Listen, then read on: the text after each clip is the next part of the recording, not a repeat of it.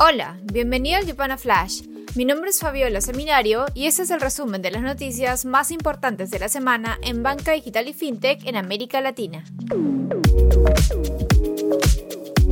Esta semana, Colombia hizo oficial sus planes de Open Finance apostando por un sistema voluntario. El regulador colombiano ya había dado asomos de querer evitar posturas draconianas cuando habló con Yupana sobre sus planes para lanzar un modelo de Open Banking para el país en el 2022. La Unidad de Regulación Financiera recibirá comentarios sobre la propuesta hasta el 24 de noviembre.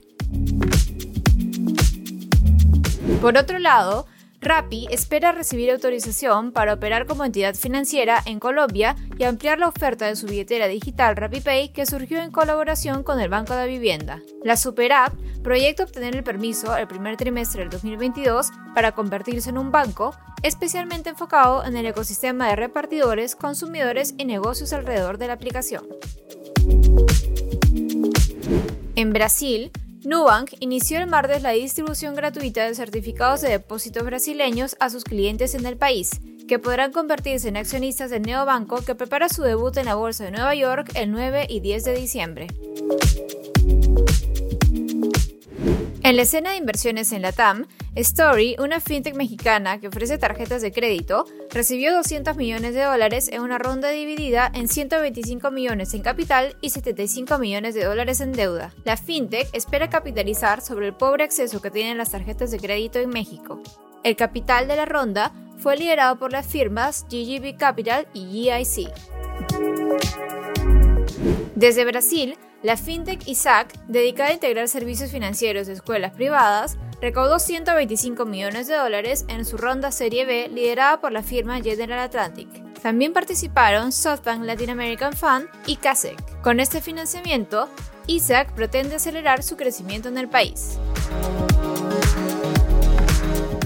En esta misma línea, Confío recibió una línea de financiamiento de 80 millones de dólares para fondear sus tarjetas de crédito por parte de Community Investment Management, una empresa de inversión centrada en préstamos.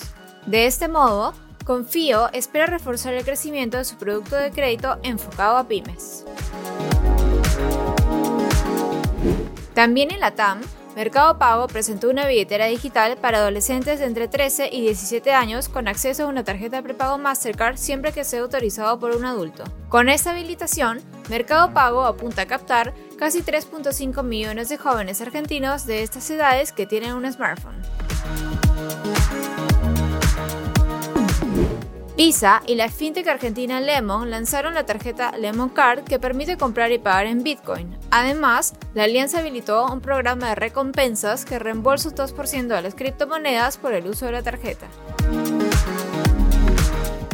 En el mismo sentido, Visa y Crypto.com lanzaron una tarjeta en Brasil con la cual los usuarios pueden convertir sus criptomonedas en reales brasileños para utilizarlos como medio de pago en la red Visa y tiene un programa de reembolsos de 8% en todos los gastos.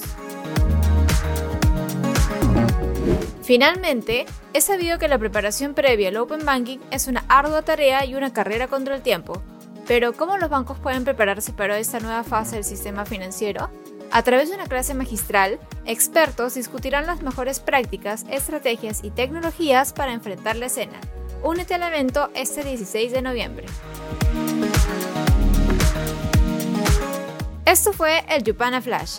No olvides compartir esta nota de voz y quedarte atento a nuestras redes, porque el lunes tendremos un informe sobre las oportunidades de digitalización del crédito hipotecario en Latinoamérica. Nos vemos la próxima semana.